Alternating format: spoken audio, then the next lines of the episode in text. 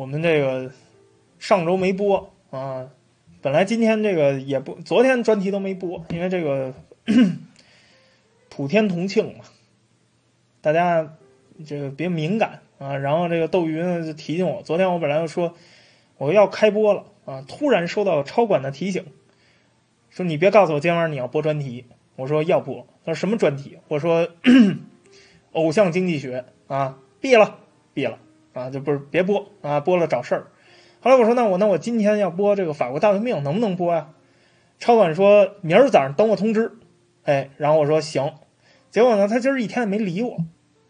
后来这个我理解呢，就是说应应该是可以吧，应该就是这个意思，就是可以播啊。那那我咱们今天就就播。我们今天上来啊，因为上一期在喜马拉雅下边。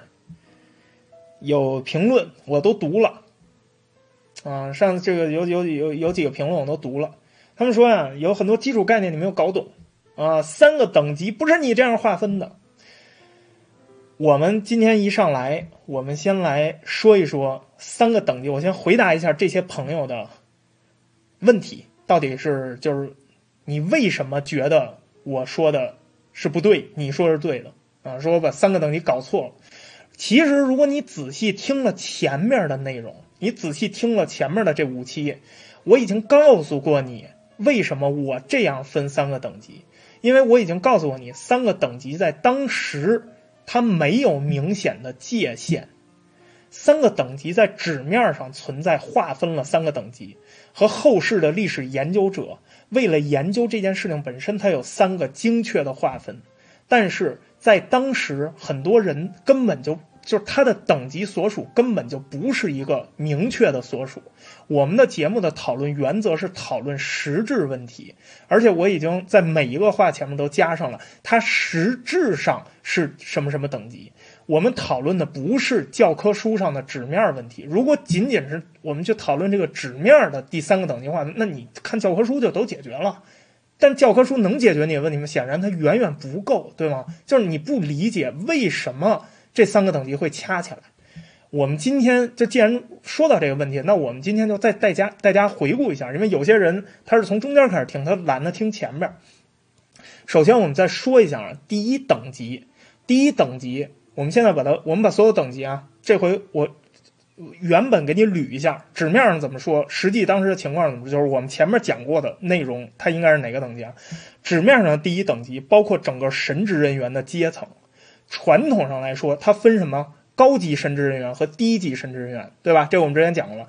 这两个级别之间其实也没有界限，它没有一个正式的界限，说哪个是高级神职人员，哪个是低级神职人员。但是上层的神职人员，就是高级神职人员，他实际上是从第二等级的这些贵族里头来的，他们是贵族里头的文职贵族、长袍贵族。在路易十六时期，法国的每一位主教都是贵族，都来自于第二等级，懂了吧？这是第一等级的，这是真真正正的第一等级的。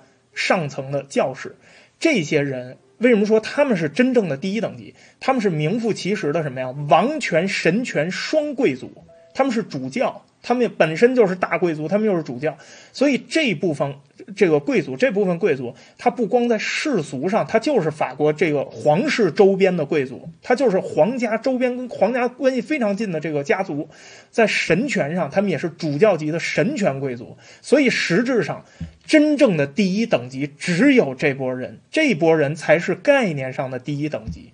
当然，纸面上上一期结尾我说了，第一等级选出来的这个代表们，就是第一等级的代表，他们最后实质代表的是第三等级。为什么我要这么说？是因为在第一等级内部还有一个非常极端的情况，就是教区的牧师、修士、修女这些代表的低级神职人员，这些低级神职人员他们占到了总数的百分之九十二，就百分之九十二的人都是低级的这些教士。一七八九年，这些人的总数达到了十三万人。这些人，他们在一开始，他们在十八世纪初期，就是一七零几年，这我们之前也讲了，他还能够享受到比一般劳动者高一些的报酬，他们还算是高收入群体。但是到了这个路易十六时代，到了一七八九年的时候，因为他们上面的是谁啊？是第一等级，是真正的那波第一等级。第一等级要贪腐，要压榨，对吧？要跟这个十三岁的小男孩呃，要要这个聊天儿。他他们是因为他们要干这些事儿，所以再加上这里头的人越来越多，因为大家都知道这是一个好行业，对吧？这是一个旱涝保收的好行业，所以它的从业人员数量过多，这就导致这其中的绝大部分人陷入了什么呀？无产、无钱、无自主权，他陷入到了一个窘境，所以实质上他们自己认为自己成了无产者。路易十六为什么要让这些人上台？为什么在选这个第一等级代表的时候，他主他鼓励这些人多出来？因为路易十六，因为你你看啊，真正的第一等级是什么呀？是神权。这个王权的双贵族，对吗？他们是那个反对政治改革的，因为政治改革要削弱他们的特权啊，所以他们是跟路易十六较劲儿的人。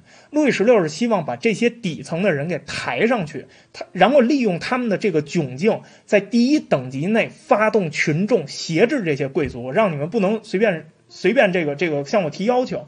所以，如果你注意听了，我在上一期说的是，实质上他们代表的什么第三等级。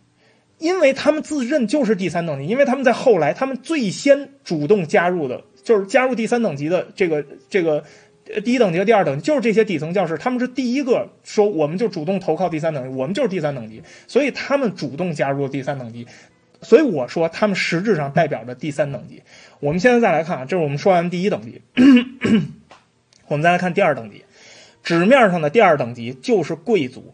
贵族分两种，这我们前面也讲了，一种是什么呀？骑士贵族，骑士贵族有一名字叫佩剑贵族，就是带着剑的贵族。这些人他们担任什么呀？一听就是他们担任的都是武官。还有一种是什么？文职贵族，就是所谓的叫长袍贵族，穿着长袍的这些人，大多数担任的是文官。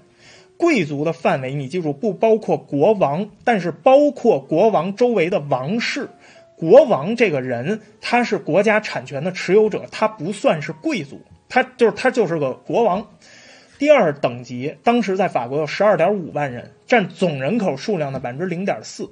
这些人我们之前几期已经说了啊，有各种各样的免税、免徭役的特权，他们有好多好多特权，对吧？也就是因为这些特权，他们是最不愿意改革的，因为一改革就要平权，平权我们就得跟老百姓交一样的税，凭什么呀？我们都是凭我们自己本事啊继承的家产啊。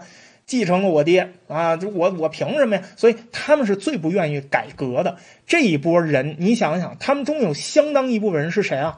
是第一等级啊，对吗？他们本身就是出身于这些大家族，然后他们又是干嘛？他们现在又有神权加持，他们是第一等级，所以这部分人跟第二等级的上层是相通的，他们是一个一这个一个阶级的人。但是你注意啊，我们前面说过，第二等级里头有相当大部分人是什么人？新贵，这些新贵的身份是什么？律师、医生，新兴的城市资产阶级，对吗？这些人他们什么？因为因为你的这个经济在发展，你经济在发展，这些人就出来了，因为有启蒙思想了，对吗？为什么这些人可以成为贵族？前面我们也讲了，路易十六时代为了解决财政问题，路易十六干了一件事儿，卖官鬻爵，这种官叫鬻官，他在用这种方式在挣钱。对吗？就我我我现在就公开卖这个职位，这样我能挣点钱。这对于中产阶级来说，这是一个非常非常好的政策，因为他们可以通过交一笔钱，因为他们很多人什么呀？都是做生意的人，对吧？都是知识分子，所以他们可以通过交一笔钱，他们可以享受免税优待。这是资本家或者城市资产阶级最渴望的身份，或者中产阶级最渴望的身份，对吗？我有钱，但是我没有地位。现在我交一笔钱，我就有地位了。贵族在王室行政里头，他占着最尊贵的职位，然后低级的职位都是中产阶级充任的。他们本来就是这么一个结构。凡尔赛当时的行政规模非常的小，一整个凡尔赛其实只有六百七十个雇员，但是整个王室在外省城市和在全国有一套网络，就是法庭、公共工程、政府各级，他们雇了上千人，这些人都是来自于哪儿？都来自于这些中产阶级。就是对于拥有，因为你想想，城市资产阶级他们都要做生意，他们都有多种盈利手段。对于这些资产阶级来说，最吸引他们、最受尊敬的方式就是什么呀？就是买官儿啊！我投资回报非常的高，对吗？因为我我我有贵族加持啊！他们还喜欢干嘛？他们还喜欢投资土地和庄园产业。你没有土地，没有庄园产业。你能跟那些领主去比吗？那些领主人家出生就有土地，你没有土地，你算个屁贵族！所以他们喜欢干嘛？投资土地和庄园，因为我有了一庄园，我就干嘛？我就有封地了，然后我就可以去买贵族去了，对吧？庄园、土地，这对于贵族来说，这是一个非常非常重要的资产。没有土地资产，你算不上贵族。这个中产阶级，他们买了大量的庄园和土地，他们就可以提升他们的社会地位，然后他们甚至有跟贵族通婚的可能，对不对啊？其实到了这个是一一七八几年，就是十八世纪的八十年代，五分之一的领主都有资产阶级背景，知道吧？就他们因为这个时候已经大量的非传统的贵族，这里头当时法国有七万个可以买卖的官职在市场上流通，这里头，然后这里头最顶级的这个职位就是我们之前说过的八百五十七个叫什么？国王秘书。这国王秘书什么工作也没有，就是你买这个官职就能成贵族，就能成高阶贵族。所以所谓国王秘书，没有人去国王身前上班去，就国王都没有见过这八百五十七个国王秘书。但是他们，他们就是买最富裕的资产阶级，就是通过这种方式成为贵族。那么这样的话，那那些老贵族，我们就不妨说一下。这些老贵族就叫原生贵族，对吧？这个这这个是个新生贵族，新贵叫第三方贵族啊。原生贵族跟这第三方贵族，这那你说原生贵族心里怎么想？所以原生贵族就想了一个办法，就是什么呀？就是追溯贵族身份，咱们追溯三代，追溯五代。这样的话，三代以上不是贵族的，就是暴发户啊。就是你们家只有两代是贵族，那就是暴发户。那三代以上，那就是什么呀？就是我们原生贵族啊，原厂预制的系统。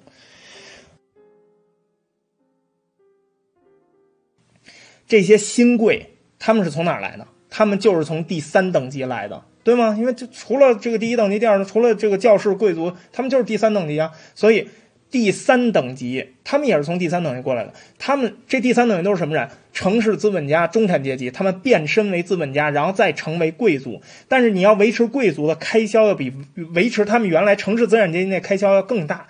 所以他们挣钱的方式仍然是过去的方法，仍然在这个市场上挣钱。这就使得他们代表的是谁？他们一定要代表中产阶级和资产阶级的利益，才能获得更大的利益，对吗？他们得维持他们的生意再往下赚，才能够维持他这样的生活啊！偷自行车才能维持他这样的生活。这些新贵占了当时贵族总人口的百分之五十六，所以上一期我说，只有第二等级可以算得上是代表了一部分第二等级。但是你也看到了，其实第二等级的头部就是原生贵族，他们其实是第一等级的人，对吗？他们跟第一等级头部的人是一样的。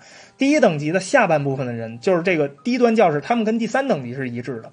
第二等级代表的是什么？第三等级头部和第二等级尾部，他们代表的是这些。虽然他们很分裂，但是他们仍然有这么一部分，他们确实代表了第二等级。我们再看第三等级，这是最复杂的一个等级。纸面上的第三等级很简单，除了第一等级和第二等级之外，就都是第三等级，全都算第三等级，占了法国人口的百分之九十八。但是我们光这么说不行，因为我们前面介绍过法国社会的构成啊，其实哪个社会都是这么构成的。法国社会分为什么呀？城市人口和农村人口，城市人口里头又分为城市贫民和中产阶级和小资产阶级，对吧？因为资产阶级大部分已经成了第二等级了。我们刚才说了啊。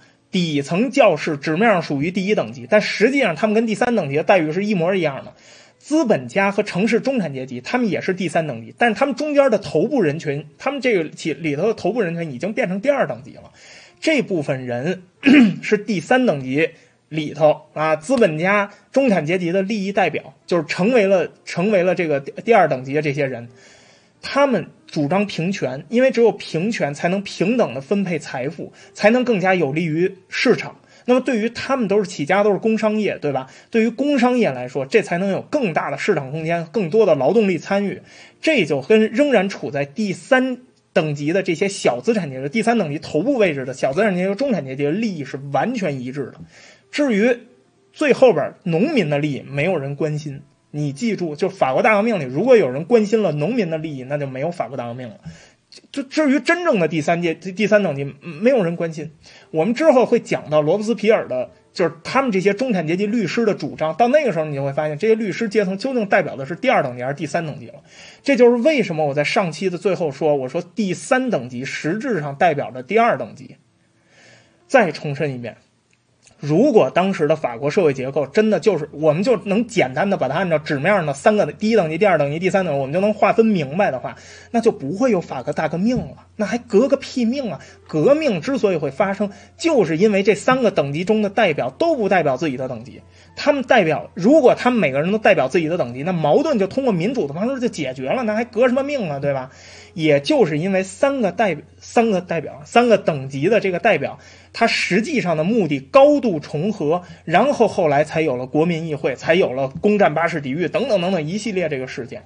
也再说一次啊，我们的节目讨论的是实质的问题，我们是要把书本上的话说明白，说人话给大家讲透，不是念一遍了事儿。所以，我们就是你你跟我说，说你没搞懂这个基础概念，我。不会没搞懂基础概念就给你开这个专题的，很多朋友是从中间开始听，没有完全听前面的分析就抛出质疑。这次我们就帮大家捋一下，也希望各位在提出问题前，一定你要先仔细去听前面的部分，你要先认真的听，你听完了你实在搞不明白，我们再来讨论这个问题。另外呢，我还关注到了有一条这个评论啊，说我我这个是无产阶级革命史观。呃，听我节目怎么听出无产阶级革命史观呢？这个我也不知道啊，我就各位帮我手动黑人问号一下吧。我确实我也不知道这怎么。我认为啊，聪明人是使用对方的理论作为武器击倒对方，这叫做聪明人。但是不够聪明的人，往往以为除了他自己以外，别人都是一伙的。我觉得我话就只能说到这儿啊！这个，如果你听出了这个无产阶级革命史观，那说明白听了啊！我们废话不多说，我们还是接着讲这个故事。我们接着说这个三级会议啊，就召开三级会议的这个兴奋呢，三级会议终于能开了，对吧？但是呢，没有能平息人民的怒火。超过二十五岁的巴黎人里头，只有五分之一有资格参与第三等级的代表选举，对吧？那你想想，那那那都都说了，说啊，人民当家作主了啊？什么？我不算人民啊？你怎么没有告诉我我不算人民这个事儿？怎么才能当人民？什么？我得挣这么多钱我才能叫人民？所以一下大家全都疯了，工薪阶层好几个月就用愤怒的怨言啊、小册子呀，在咖啡馆里演讲啊，就表达他们对这个政治进程的不满啊，太过分了。啊，说是让我们这个，这这让我们这个这个选举，好，合适这个我们都没有选举资格。四月二十三号啊，有一挺有钱的做墙纸的制造商啊，雷维勇，他在巴黎的一次第三等级的会议上，他就无意之中他就提到了，他说这个参与选举啊，我认为这个各位这个素质还不够啊，法国国民这个素质还不够啊，不配享，大部分人不配享有这个选举和被选举权。所以呢，他建议呢说，咱们加一个工资限制，啊，不能什么猫啊、什么狗啊都来参加选举，得有收入门槛。你看啊，这是第三等级代表，这他是第三，这雷维勇是第三等级代表。请问他代表的是哪个等级啊？他代表的是哪个等级啊？他这个话是是代表第三等级吗？显然不是啊，对吗？结果，那你想想，他说这种话，那很多人这个我本来我就我我以为我都翻身当家做主了，合着好没我的份儿啊，所以他的言论立刻遭到了普通百姓的抵制。愤怒的人民群众走上了街头，然后就在圣安东的郊区引发了一起叛乱，到处都回响着那个西耶斯的那个小册子。第三等级是什么？大那儿高喊：“就是我们，就是我们啊！”然后人们就高呼着：“第三等级万岁，自由，我们不屈服。”哎呀，你想想啊，巴黎就在凡尔赛门口啊。我们说凡尔赛在巴黎门口，巴黎也在凡尔赛门口啊。他们这个就很，巴黎闹出这种事情来，法兰西王国颜面何存啊？于是。国王亲自指示啊，这个上军队啊，撵过去。这次叛乱遭到军队的无情镇压，这一次死亡人数高达三百人啊！当然这没有具体的数字啊，官方给出数字说弄死了三百人，但实际上有人估计说可能高达九百个人。这是一七八九年发生的最血腥的一个事件啊，比攻占巴士底狱还血腥。这次流血事件就发生在三级会议马上就要召开的两周之前。那你想一想，这马上要开会了，结果你哈，你国王派军队去镇压了人民，杀了三百个人。这个时候别忘了还在闹饥荒，食物在短缺，物价在高涨，外省也坐不住了啊！外省也开始频发暴力冲突。四月二十四号到四月二十五号，奥尔良爆发了持续三个三十个小时的这个骚乱，是因为食物。愤怒的人民群众冲到了一个特别有钱的人，他叫李母，呃，冲到这个李母家的产业里头，哄抢他的粮仓，然后把这抢完了你就抢完了嘛，还把他的房子都给烧了。于是这个李母啊，他很生气啊，他就告官了啊。他说好汉不告官，但是李母不是好汉，李母告官了。最后这军队一看，这还了得？这你到时候你该抢政府了。所以军队毫不留情的镇压叛乱。这一次镇压在奥尔良造成了九十六人这个死亡。就是在凡尔赛召开，在在凡尔赛召开这个三级会议的当天，一七八九年的五月四号，南部城镇啊，有一个叫利木的地方，八百人强迫官员打开粮仓分粮食啊，然后要求政府停止捐税，停止间接税，然后洗劫了收税官的这个办公用地，然后把所有的钱都抢走，然后把所有的账本都扔到了奥德河里头。因为一些地方上的选举一直在拖延，选不出来啊，对吗？因为这个在第三等级都懵逼啊，怎么选啊？我们也没有行使过我们这权利，我们这这一帮农民，我们没行使行使权，我们怎么选？我们都不知道我们干什么。所以三个等级的一千二百名代表，在五月四号三级会议开幕的时候，只来了八百个人，这剩下人都还没来，好多人还没有选出来。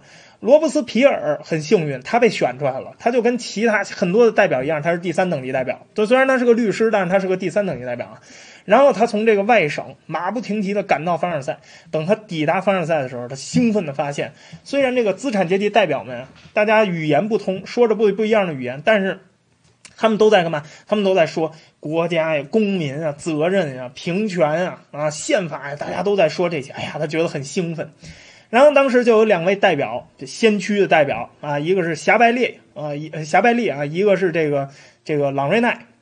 两个人呢，就是他们先驱嘛。他们一到巴黎，他们就这个弄了一个俱乐部。啊，就是说把这些改革派都拉帮结伙探讨改革，他们就在王宫不远处有一个叫阿莫里咖啡馆，就成立了著名的布列塔尼俱乐部。因为这两个人都是从布列塔尼地区来的，所以他们就弄了一个布列塔尼俱乐部。哎，很快呢，这布列塔尼俱乐部，因为大家都是在探讨什么呀，平权啊，国民议会啊，然后很快像什么西耶斯呀、这个迪波尔啊、巴纳夫啊，然后罗伯斯皮尔啊这些人纷纷，他们都不是布列塔尼人，但是他们也都加入这个俱乐部，大家都很兴奋，每天都在讨论，哎呀，如何限。限制王权啊！虽然经历了很多的风波、很多的暴力事件，但是不管怎么说，三级会议还是要开始了。三级会议的开幕式上，第一等级和第二等级穿着华服，穿着跟他们身份相符的这个非常华丽的服饰，但是就这一件事就触怒了第三等级代表。为什么？因为第三等级代表要求他们穿什么呀？黑布上衣、白色长袜，呃，就看起来非常的不和谐。有一个代表就说什么呀？就是。简直，你们颁布的这个法律简直是奇怪可笑。我们看起来像奴隶一样，你们看起来像这个像这个王公贵族啊，他们本来也是王公贵族。就我我们看起来跟奴隶一样啊，怎么能让我们穿白色丝袜呢？我要穿肉色的。哪说我要穿蕾丝的啊？然后反正就就是这样。进入会场之后，结果大家惊讶的发现，投票程序之前一直在说的投票程序。到底是三个等级分别开会、分别投票，还是说大家凑在一块儿一起开、一起这个这个投票？这个意义可不一样。因为对于第三等级，第三等级的人员最多，人数最多。如果大家一块儿投票的话，那么第三等级就会干嘛？就会唱主角儿。但如果说你分开投票的话，那么第三等级人数就没有优势了，对吧？所以大家惊讶的发现，到了这个时候，路易十六竟然还没有决定怎么投票，他竟然还在犹豫这件事儿。这路易十六的开幕那演讲吧，对吧？他致辞，他的演讲，感谢卤蛋的大肥鸡儿啊，感谢卤蛋的大肥鸡儿。路易十六这个演讲在表面上听着，哎呀，非常的带劲啊，非常的这个这个这个挺好，整挺好啊。这这是在这个开幕致辞上啊，他说：“这各位啊，今天这个老少爷们都齐聚这个凡尔赛啊，这个搁这说点啥呢？这大家大胆改革啊，要敢说。”敢提意见，做的不对，我们就要接受指责啊！不要堵群众的嘴，要大鸣大放啊！百花齐放，各说各。这这开幕词，哎，大家听着挺挺好。可是大家都觉得奇怪啊，你你你，那到底咱们怎么表决？说的挺好，但我们说的话有用吗？没有用啊！你没有说这个到底怎么表决？那我们说它干嘛呀？而且说归说，他做也不是那么做的。他呢上来啊，他致完词以后呢，他说：“我看啊。”会议的第一个议程，三个代表，呃，就分会场吧，啊，咱们就分会场啊，核定身份之后分开讨论。哎，对，你是说了，说要敢说要敢提意见，做的不对要，接受指责，不要堵群众的嘴啊，要大明大放是。但是呢，最后来一句啊，三个这个阶层代表他们分开讨论，这一下就让大家看出来已经有苗头了。看来国王他偏向于各个代表层分别投票。那如果是这样的话，第三等级的数量就完全不是优势了，他们投了也白投啊。国王在三级会议开幕的时候没有明确的表态，没有。打破常规，这是路易十六最大的失误。但是他当时啊，处于一个非常艰难的境地，他不可能满足第三等级，其实是第二等级的要求啊。这样也许是能解决财政问题，但是代价是什么？牺牲掉自己的王权，对吗？因为你如果满足了第三等级去平权的话，相当于什么？成立国民议会，这不就立宪了吗？这不就君主立宪了吗？那他就没有王权了吗。代价就是牺牲掉现有的贵族王权这个支柱，他本人恰好是这个体制的最大受益者，他他他最有钱啊，对吗？路易十六内心深处的这个改革愿望啊，就伴随着他的这个沉默寡言和胆怯。他想的改革是什么呀？自己不放权的情况下，让第二等级拿出钱来，我割你们的韭菜，对吧？我让你们这些贵族吃了的再给吐出来。在私下里，路易十六就向他的这些高级廷臣就坦白说：“他说呀，这个他支持在一个统一的议会里头核实代表身份，但是呢，他尊重贵族应该分开投票。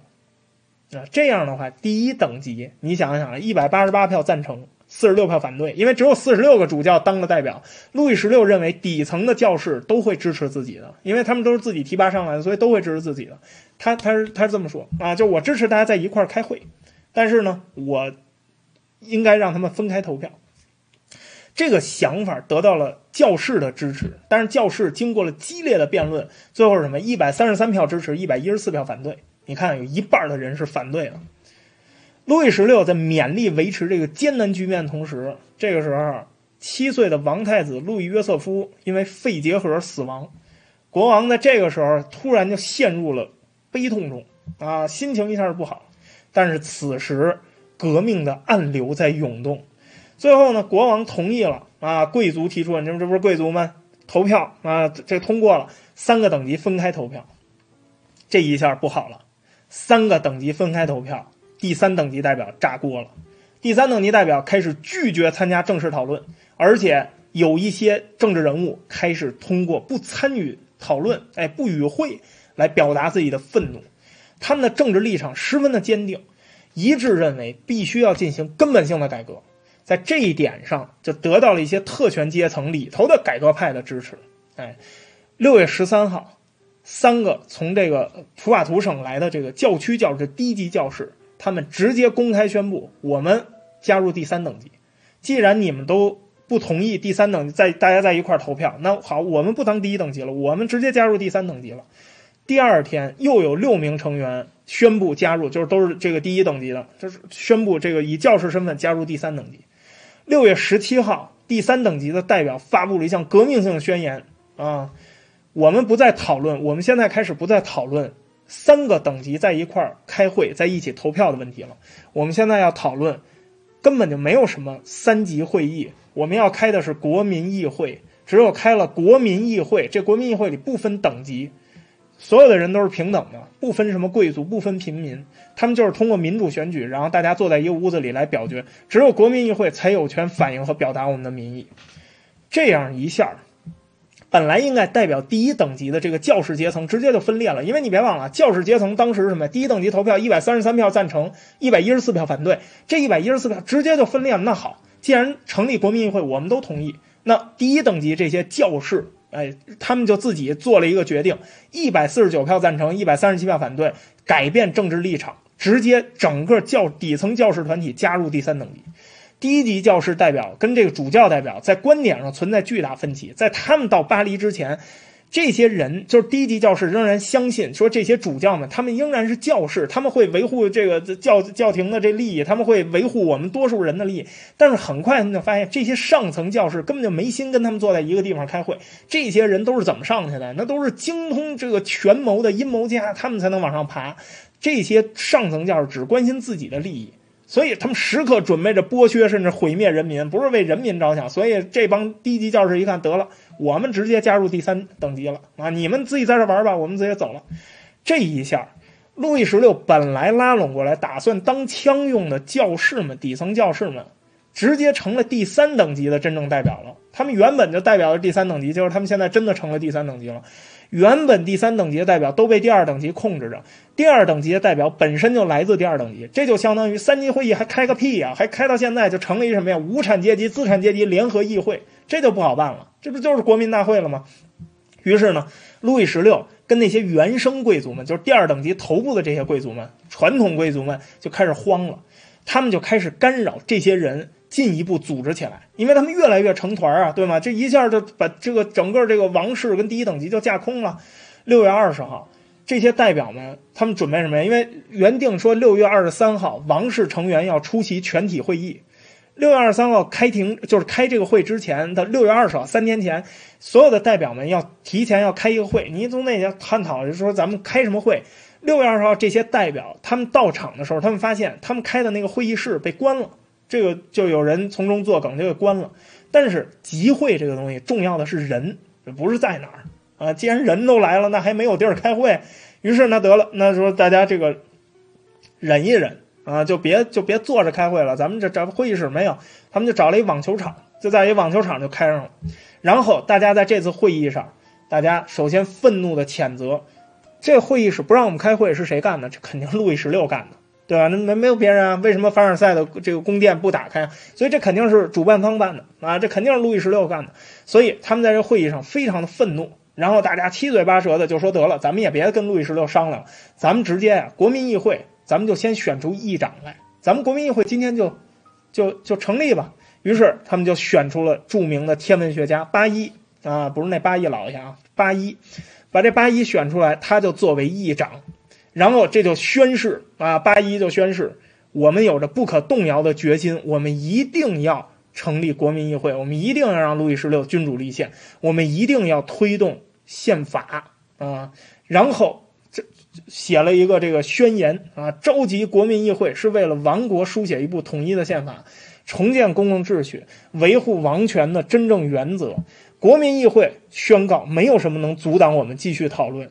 我们在任何地方都可以讨论，都可以重新建立。最后，国民议会的成员在哪儿聚集，国民议会就在哪里。就是你，你锁门吧，你锁门吧，你最好把门都锁上。我们在外面开会都没事儿，反正我们人到了，我们就是国民议会，这是很正常，对吧？一个政府你没有人，你再说我有地儿，我有政府大楼，它也没有用啊。人才是最重要的，是吧？所以看一个政府，那你要看人在哪儿。第三等级的代表做出了革命性的举动，本质上是要求法国所有的等级都加入到第三等级。这样，从今以后，一个由代议制的议会和一个君主立宪的君王统治的国家就会成型。这是一项非常大胆、非常冒险的这个举动，对现有的这个政治体制核心会发动革命性的挑战，因为这里有太多的既得利益者了。路易十六在全体会议上犹豫不决，他实在是这个，哎呀。就很害怕啊，这个很正常。要分王权了，那当然会犹豫了，对吧？任何人也不会轻易的放开到手手里正抓着权力的，更何况他是个国王。所以他在六月二十三号这个全体会议上，他再次强调三个等级要分开讨论。这时候他没什么选择了，他只能。尽他所有的全力，尽力阻止这三个会议，三级会议变成一级会议，也就是变成这个真正的国民议会，他必须要下全力去阻止。当时这个仪式总管啊，德勒布雷泽侯爵就像这个巴伊啊，巴伊就是议长啊，向巴伊议长和国民议会就传达了路易十六的旨意。但是当时这个米拉波突然就站起来反驳，去告诉你的主子啊，我们来这儿是代表了人民的意愿，只有用刺刀才能将我们逼退啊。不听你的，虽然这个路易十六很想给他们刺刀啊，但是他不敢，因为什么？这个矛盾不能进一步再激化。况且凡尔赛当时也没有那么多刺刀，因为部队都在外边，他要调他得调，哎，所以呢，这个时候路易十六说就没有刺刀，咱们先缓一步。同时，他开始调兵。当天晚上，路易十六开始发了一份意见声明。就是，这就是软化了一点，安抚一下群众，承认啊，说三级会议呢将会是政治体制的一部分，但是它仍然叫做三级会议，它不叫国民议会。三级议会将来什么都可以讨论，包括可以讨论征收、废除税收的这个权利啊，可以可以可以讨论，大家都好说，大家不要那么激动。他的表达，他说我呢也非常希望让法国赶紧脱离财政困难。啊，我现在我也想改革啊，我我也知道这个赋税比较沉重，我也知道这个盐税很多人是不交有特权，所以我是想促成在一个统一的税收体制下纳税，让大家所有人纳一样的税，同时呢还要保留十一税和所有封建领主的权利和义务。这时候人们惊讶的发现，路易十六原来你是明白事儿的呀，你这不就是大家需要的改革计划吗？可是你早干什么去了？如果说三级会议开幕式上你就把这份改革计划拿出来，那么或许大家还会听你的。可你要知道，这里头有很多人，你比如像罗伯斯皮尔这样的人，他就是憋着闹革命才来参加这个议会的，对吧？你现在才拿出来，已经晚了。况且你还阻止了，你还多次阻止他们开会，对吧？你还你还给这个国民议会这，你还给他们这个这个出难题，所以你现在拿出来已经为时已晚了。于是呢，第三等级，嗯，现在这个最高长官已经回话了，对吧？你们该消停了吧？不，三级议会不为所动，因为这没有达到他们的初衷。他们的初衷就是什么？现在就是君主立宪，已经从什么呀？已经从平权，现在这个事情上升到了君主立宪，这是最让路易十六担心的事，这是压垮他的最后一根稻草。这个时候，一下就不行了。因为很多的传统贵族突然发现，我你路易十六你要改革，你就要割我们的韭菜，对吗？我们本来就反对这件事儿，我们本来就讨厌你，现在第三等级开始反你了。那么不管割韭菜这件事儿，我现在就说我要站在第三等级反王权，这事情很好啊。所以传统贵族一下就倒戈了。就在第二天，路易十六的这堂兄叫奥尔良公爵，率领四十七名自由派贵族加入了第三等级。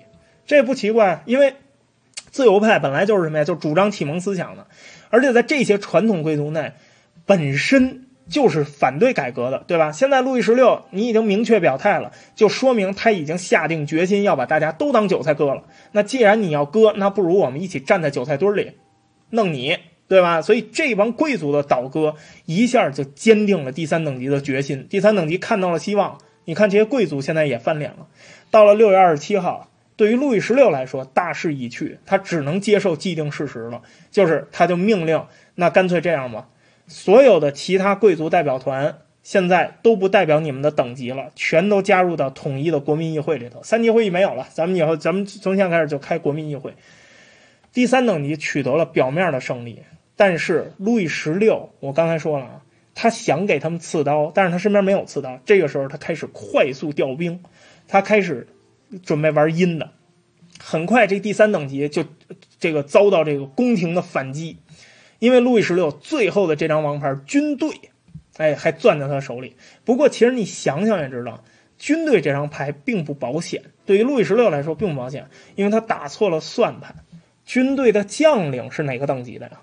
都是第二等级的佩剑贵族，我们之前的一期已经给大家讲过了。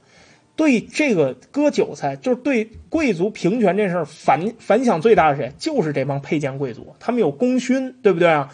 这些佩剑贵族，他们都是要要掏钱，你的改革里头都囊括我们，这哪行啊？所以这些人他们也不会去听路易十六的话。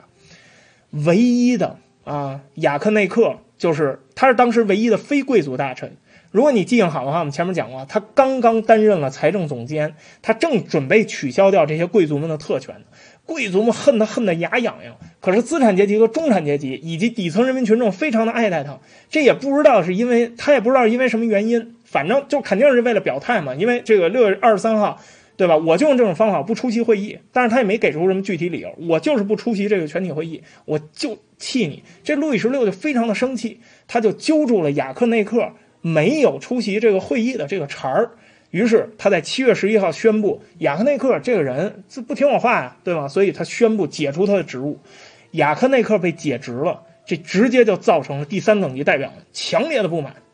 因为什么？因为雅克内克是个非贵族的大臣，对吧？他自己他是为了这个第三等级站台，他是挺国民议会的，所以这个你把他解职了，国民议会非常的不满，很快他们就开始动员他们在巴黎的力量啊，就传话到巴黎。巴黎市民刚开始上街啊抗议啊游行，纷纷上街，整个巴黎沸腾了。这个时候，路易十六正中路易十六的下怀，开除雅克内克是他当时认为激化矛盾的最好方法。激化矛盾就可以宣布国家进入紧急状态，就可以让军队合理合法的干预暴动，然后顺利顺手就处理掉这些国民议会的议员。当然，从路易十六的性格上来看，他应该没有在当时这么快做出这么果断决定的能力。因为你想想，就光个投票，他都犹豫那么半天，他很有可能在当时想的是：我先把军队调到身边，这样我安心，我看着这些枪我安心啊，我看着那些炮我就安心啊，我就能睡着觉。接着，两万名士兵被从外地。这个进调来，然后进驻了巴黎。这个时候，在巴黎就开始出现了一些传言，就说军队进巴黎了，现在要镇压了，大家都要小心点。但是这些士兵很有可能是什么呀？很有可能是路易十六用来什么呀？他镇压是是捎带手的事儿，他有可能是来占领和解散国民议会用的。代表们没有被解散，一方面是因为路易十六当时还在极力的避免冲突和流血，因为他不太敢。另一方面是什么？数千名巴黎劳动者的这个集体行动，他们认为这个宫廷准备对这些英勇的第三级代表要发动阴谋，所以他们在大声的呐喊，这就让路易十六不敢轻举妄动。哎，让因为这个大家都保持着警惕，不敢轻举妄动。但是这个时候，巴黎还在饱受什么呀？饥荒、物价的困扰。巴黎人民的怒火，哎，然后也随着这个物价的上涨又再次高涨。当时四磅重的面包从八苏已经涨到了十四苏，翻了快一倍了。卖面包的钱，买面包的钱呢，达到了工人工资的百分之七十。人们越来越普遍觉得，说这是什么？这是路易十六干的好事儿。他正在用这种方法削弱我们的抵抗能力。他正在动员这些传统贵族，故意囤积粮食，然后不放粮食到市场上。然后他在用这种方法在干扰我们这个第三等级代表，这这干扰我们的代表在这个国民议会开会。最开始这些巴黎人的反抗，他们是干嘛？他们主张这个理性啊，非暴力。他们他们不暴力，他们理他们主张这个口头，他们一开始用这个集会啊、游行啊，用这种方式，为什么？因为他们不想给政府留下镇压的口实，他们不想刺激政府。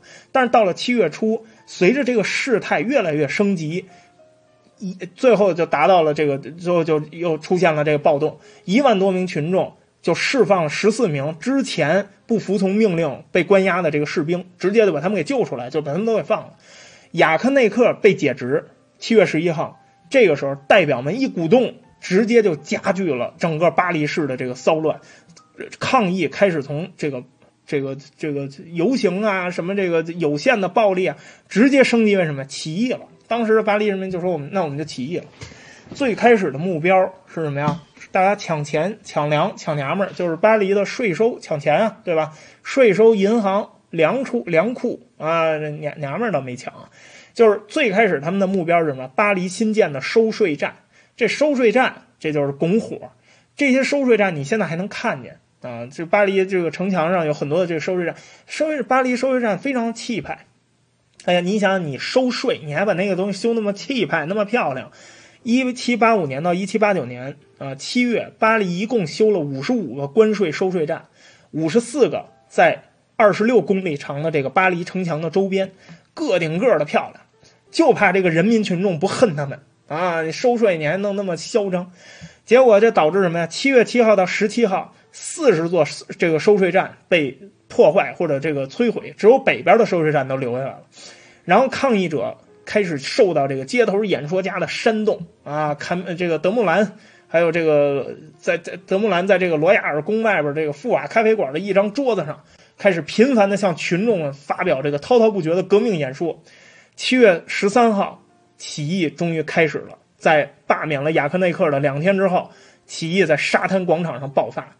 沙滩广场就市政厅外边一个巨大的广场，每天早上都聚集了这个找日工的三河大神啊。三河大神不是每天的去这个三三河人才交易市场吗？这当时沙滩广场就是干这个用的，就是说每天就是日结找日结工，然后在那儿转一转啊，找一工作。这个是现在这儿是这个游行和罢工的地方。六月刚举办圣让烟火，哎，吸引着人们过来饮酒作乐。这个地方也是公开处决罪犯的地方。到了一七八九年七月，这儿成了叛乱人群聚集的地方，大家就在这儿起义了。巴黎的第三等级的选举会议里头，他们分为理性派和激进派啊，分为两两个派系。理性派当时是绝大多数，因为你看啊，巴黎人最开始的反抗，我不是跟你说了吗？他们是以什么游行为主，所以这些理性派他们当时还能控制住局势。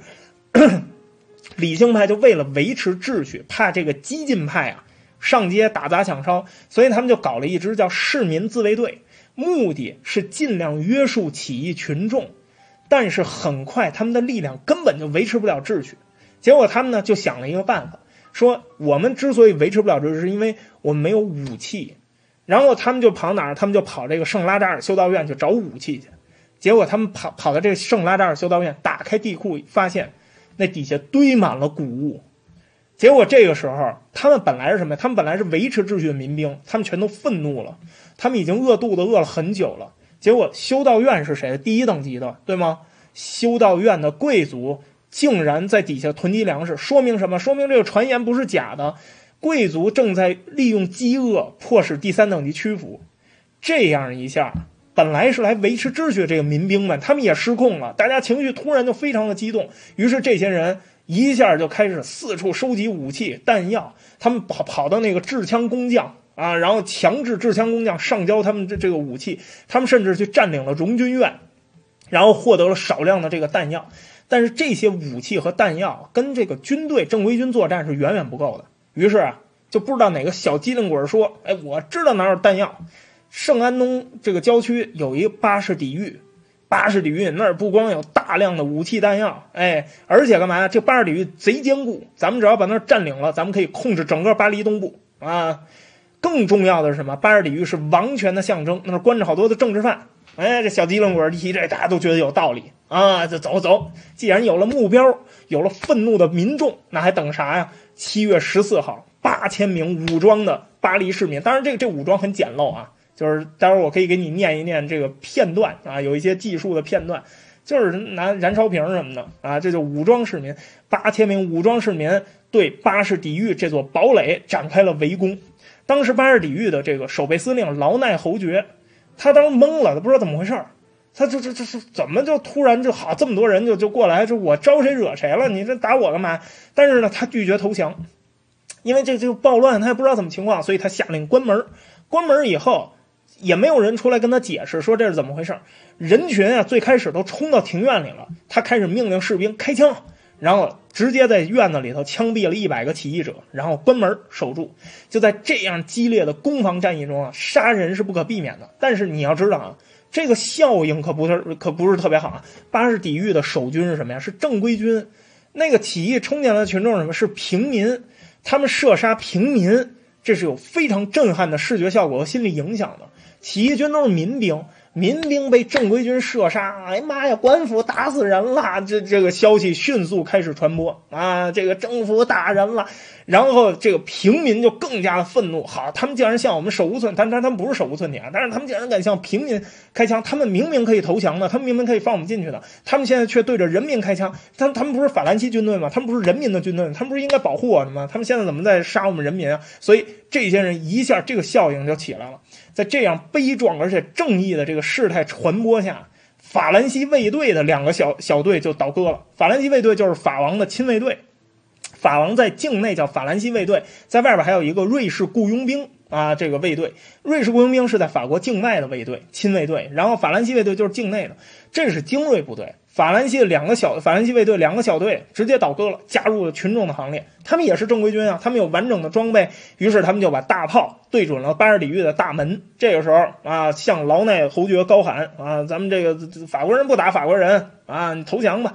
劳奈侯爵一看，我靠，这怎么怎么都要冲我打炮了？这个他们没有那么重的这个兵器，所以劳奈伯爵没有办法，他最后他说：“那得了，那我投降吧。”但是这劳奈侯爵投降了之后，他可惨了啊！我们先不说他。啊有一些这个这个这个记录啊，这个记录下了一些就攻占巴士底狱的六百六十二名攻占者名单啊，有有非常详细。当中有很多人是资产阶级，包括工厂主，包括商人，包括七十六名士兵，其余的都是典型的普通人，来自三十个不同行业的小商小贩啊，工匠劳工，四十九名木匠，四十八名橱柜匠，做橱柜的，四十一名锁匠，二十一名鞋匠，十一名酒商，十名理发师和假发制作者。哎，对对，八十底狱的攻占者几乎都是男人，呃，这个。但是这个有一名女性啊，就是沙尔庞蒂耶啊，沙尔庞蒂耶，这个据传沙尔庞蒂耶应该就是你现在看见这张封面，就是自由引导人民的那个原型啊。当然，他他还有其他的原型啊。这个据传这是原型之一，但是也有一些参与者，就是什么呀？就是也有女性参与者，比如说玛格丽特·皮奈格尔，她干嘛？就是她后方支援，她。尽尽量，她丈夫受伤了，跑向几个酒馆，然后干嘛去那酒馆拿酒瓶，酒瓶又完整的，又破损的。他们干嘛就把这个酒瓶塞到那个法兰西卫队那个炮筒里头打出去，就是他们就是用这种武器。你可见啊，使用这样简陋的武器装备跟这个正规军交战，然后又被正规军射杀了那么多人，你想想这场战斗谁是正义的一方，谁是邪恶的一方？这传这太有传播性的这个战役了。这就是为什么攻占巴士底狱在法国大革命里头有无与伦比的历史意义，直接引起了一场政治地震。这个地震意味着什么？意味着凡尔赛的法王已经不是一个合法政权，他站在人民的对立面了。人民已经起义了，组织起义的是国民议会，国民议会通过组织这次起义获取了合法性，执政的合法性。而且这次起义等于是什么呀？全国的人民都站在了路易十六的对面。这个起义是由这个国家的精英阶层一起筹划，虽然精英阶层还有诸多的分歧，他们每个人想的不一样，但目前到目前为止，大家有一个共同的目标：结束路易十六的统治。剩下的分歧咱们以后再说啊，甚至以后不说都行啊，把你们都杀了就可以了。现在控制巴黎的是一个新的市政府和一个公民民兵队，就叫做改名叫做国民卫队了。国民的议会的这个议长巴伊直接被选为巴黎市市长。然后，国民卫队是由资产阶级这个组成的，由法国参加过这个美国独立战争的这英雄拉法耶特侯爵亲自担任指挥。哎呀，七月十七号的早晨，路易十六最小的那个弟弟阿图瓦伯爵啊，跟这个这个他老婆啊，这波波利尼亚克公爵夫人啊，就跑了啊，不是不是不是他老婆，这个情人啊，俩人化妆出逃，离开了法国。因为他这个时候已经发现什么呀？有可能法国宫廷已经陷入到了危险境地了，就是说可可能可能生命会受到安呃威胁了。所以你看他直接就跑了，他跑哪儿呢？跑到了都灵，然后在那儿搞了一个流亡宫廷，很多这个法国流亡人士就都跑到那个都灵去那儿那流亡去了啊！这这波旁伯爵的飞地，然后在那儿流亡去了。在同一天啊，就是路易十六这个七月十四号。象征性的巴尔底狱被攻克啊！这路易十六，他为了保命啊，他也开始软化态度。他现在看起来事态已经是失控了，他控制不了了。这些暴民很有可能现在冲到凡尔赛宫里把他杀了，这都不是什么不可能的事儿了。毕竟现在连亲卫队都倒戈了，所以呢，当时国民议会叫他说谈谈吧。他这个时候知道自己也没什么选择，所以他前往巴黎去谈判。哎。他同时命令所有的军队撤军，然后召回雅克内克啊！对不起，之前把你开除开错了啊！我们现在恢复你的职位。七月十七号，国王在市政厅前接到了这个最隆重的欢迎仪式，国民议长啊巴伊代表选民向他呈交了一个著名的三色徽。路易十六把这三色徽，这三色你不用看也知道哪三色啊？红、白、蓝啊，中间那个白就是波旁王朝的白。路易十六把这个三色灰戴在自己的帽子上，表示我服了啊，我服了，这回我是被你们弄服了，我跟人民从此我站在一起了。三色灰就是我们国家的象征，哎，三色灰是拉法耶特侯爵的构想。三色灰里头这三个颜色，白色代表波旁王朝，在最中间，两边红色和蓝色都代表巴黎和人民，就是意味着就是巴黎和人民，哎，这个紧密团结在以波旁王朝为核心的。白条周围三种颜色交织在一块，代表了革命，象征着国王和巴黎人民密不可分。哎，这三色旗，哎，我服了。攻占巴士底狱这件事情完了之后，让这些革命者陷入到了麻烦。起义决定了第三等级和国国国民议会的这个胜利，对吧？现在是没问题了。但是你别忘了，国民议会一开始他想干嘛来着？他们不是想控制住事态、约束住起义者吗？可是这么一仗打下来，这群人彻底现在已经失控了。一狂热的群众在攻陷了巴士底狱啊，这个之后展开了残忍的报复。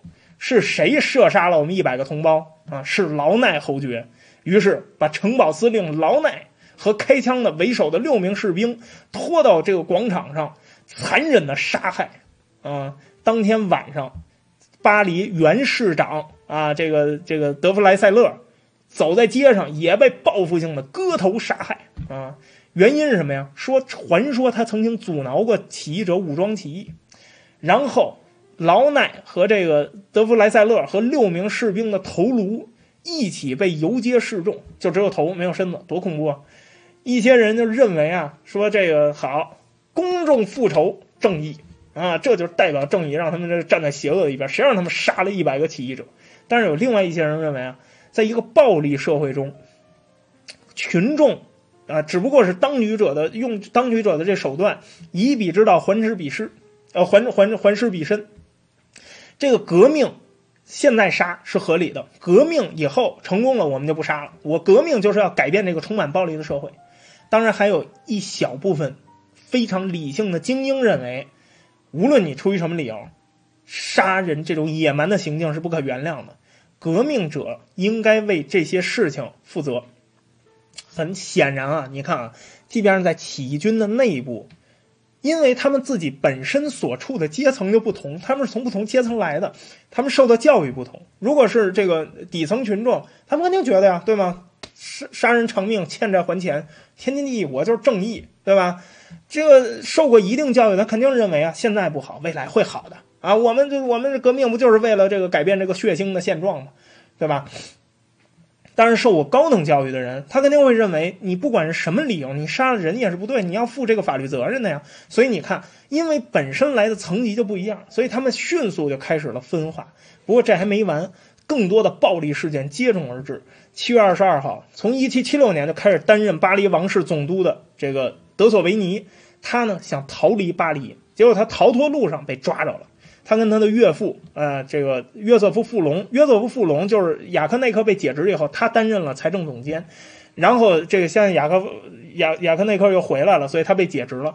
这个德索维尼跟这个约瑟夫·富隆两个人岳父啊，岳父跟这个哎岳岳父这这这叫什么来着？女婿啊，这这两个人好，这路上被人给堵截，然后拖下马车殴打致死，然后割头。然后他们的头也被传遍整个巴黎，这就是报复他们。传说说这两个人为什么打死他们两个人啊？说说这两个人就是什么呀？一七八八年和一七八九年的饥荒就是由这两个人囤积粮食造成的。他们想延长饥荒的时间，削弱革命的力量。而且说富隆约约瑟夫富隆说过一句话啊，这句话特别的招人恨。说如果穷人饿了，他们应该吃稻草。哎，就因为这句话，头被割下来，然后传遍了整个巴黎。巴黎革命报是最先报道这些史无前例事件的新报纸。这个有一个从波尔多来的年轻记者，他叫露斯达洛，他报道了，连他这样的革命者报纸的记者，他都把这一天叫做什么？令人惊恐和害怕的一天。他说：“富龙被斩首了之后，说他的嘴里的人不是说穷人饿了他应该吃稻草吗？富龙被斩首了之后，他的这个头颅被割下来，嘴里就被塞了一把稻草。然后你就想想，这人民群众对他有多恨啊！极端的这个痛恨，这就是愤怒的人民给他的应得的报应。哦，我的上帝啊！这些野蛮人啊！说有一个人把贝蒂耶的心脏从抖动的躯体里扯了出来啊！多么恐怖的场景！公民们，呃，公民们，我感觉到。”这些叛乱的场景让你们的灵魂备受折磨，像你们一样，我也被震惊了。但是想想我们曾经被奴役的惨状，但是绝不要忘记啊，这些复仇人性，呃，这这这些复复仇人啊，人性尽失，丧尽天良啊，就是他自己都看不下去了。一七八九年夏天，从巴黎到最小的村庄都见证了整个法兰西这个王权，这个欧陆上最强大的王权国家的史无前例的崩解。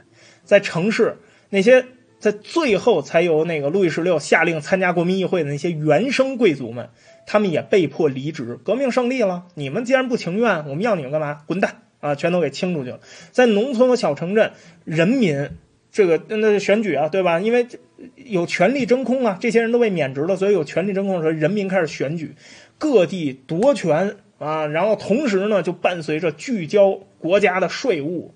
聚焦领主和教会的税收、抗税、抗捐、抗十一税等等等等这些行为，那我还教什么呀？我都翻当家做主了，对不对？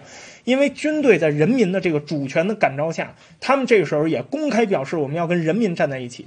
司法机构也没法执行法律，你判他说这犯法了，谁谁执行了？没有军队啊！国家和贵族已经不好使了。这个消息迅速传遍了整个法国的乡村，整个农村地区就弥漫着一股期望、威胁、恐惧交加的这个氛围。攻占巴尔底狱的这个消息传出之后啊，这个人民是最恐慌的。为什么？他们担心啊，贵族会报复他们。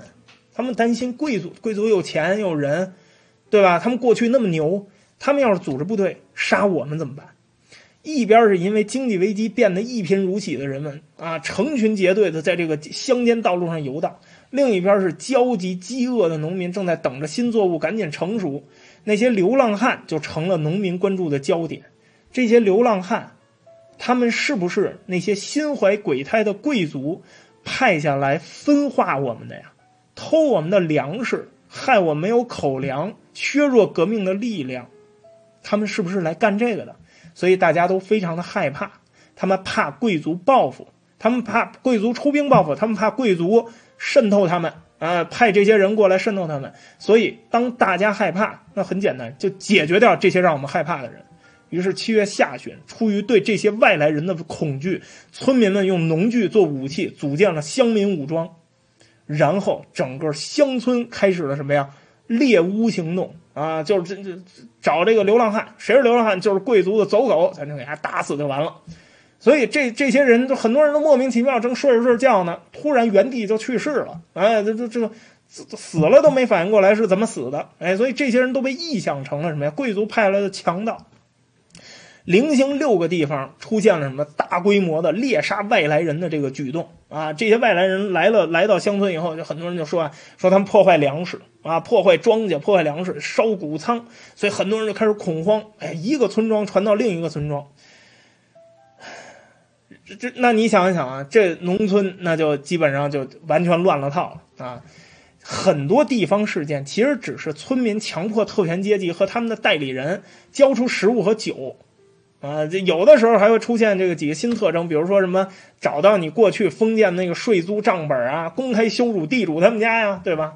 于是越怕报复，杀越多的人，对吗？你杀越多的外乡人，越怕什么呀？外乡人报复，越杀人越怕报复，越杀人越怕报复。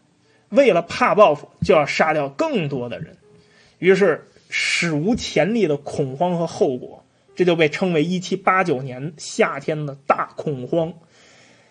村民们警钟敲响，教室把全村的男人和男孩都集中起来，每个人都拿着武器，少数人还发了枪，其余的人能找到铁叉、铁锹啊，恩可不是这个斧子，这个干草叉，每个人都带着一个三色徽啊，这人民嘛，对吧？我们革命了，然后在乡间啊四周这个巡逻。这一次是农民参与民主议题，是起草陈情书之后，这是大部分村民参加的第二次重大的革命行动。在起草陈情书的那个会议上，教士们名义上他们是忠于国王的，对吧？但其实教士们、地方教士都很激进，他们其实第代表第三阶级啊。但是呢，他们在名义上还得忠于国王。隐藏了他们激进的主张，还比较收敛。但这一次，这些底层教士，他们站在了攻击封建制度的最前线。他们非常清楚这样的后果。在里昂往东的这个布雷斯和这个比热周围的这个山区啊，领主的城堡被围攻。这个时候，距离攻占巴尔底狱的消息，还就那消息还没有传到这个这个这个布尔格呢。还没传到这儿来呢，他们就已经开始攻击领主的这个城堡了。贵族们要复仇的这个风声一过，布雷斯很多的村庄跟这农民啊，就找到焚毁了当地的这封建是这个租税账册，说什么呀？说有头衔的都是领主啊，都是地主。这个地区现在已经变成了整个德国的恐惧和谣言的发源地。最引人注目的事件发生在七月二十五号，从十二个村庄来的八百多个农民直接袭击了布尔格附近这个圣这个薛尔比斯修道院，然后把这些让这些僧侣们把这个所有的账册全都拿出来，然后一把火烧掉，洗劫了修道院的地窖。第二天，他们在修道院的中间立了一个绞刑架，说什么呀？这些僧侣都应该死啊！把这些僧侣都应该绞死。最后，这些僧侣他们因为这这他们毕竟这是民兵嘛，对吧？没有什么这个组织纪律，所以这些僧侣啊，趁乱趁他们抢劫的乱，就跑到了附近的森林里，算是捡回了一条命。七月底的时候，索恩河谷的城堡已经被洗劫和焚毁了，这其中包括这个。塔列朗侯爵的那个色诺色诺赞城堡，这色诺赞城堡现在又给复建了啊！这是一个比比较比较大的，在法国比较大的一个城堡。暴动的农民抢到了大量的食物、酒和田，烧毁了过去的账簿，对吧？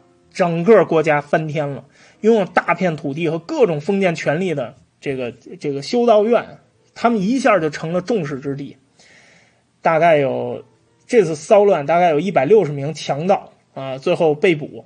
但是大多数人声称啊，就是说我们只是被人群卷，我们也不知道刚刚开始干嘛，我们觉得挺热闹，我们就跟着走了啊。都说是革命党，我们就跟一块参加了。说我们也不想进行破坏。少数人承认说，我的目的就是抢钱、抢粮、抢娘们儿，我就是要摧毁修道院，我就是要摧毁修道院跟城市，我要确保这些十一税以后他们再也不收，我要把领主都打死啊，这样他们就没有人跟我这个收十一税了。爱国者们在震惊之余。突然发现事情已经完全失控了，这跟这跟这个三级会议当时设国民议会当时设想的起义完全不一样，对吗？所以他们开始下定决心重建秩序，他们需要赶快建立一个什么呀？应急委员会来主持全国的这个革命，你们不能再这样了。那么，想恢复秩序，最好的办法是什么呀？杀掉这些起义军呢？于是。在这次骚乱之后，就有二十七个人被绞死。当然，这才只是应急委员会杀人的开始。他们怎么继续恢复秩序啊？我们下一期的同一时间再告诉你。法国大革命最血腥的篇章就要来了。感谢你的收听，不管你在哪个平台收听我们的节目，希望你多留言、多点赞。那么，我们把时间留给斗鱼直播间的弹幕。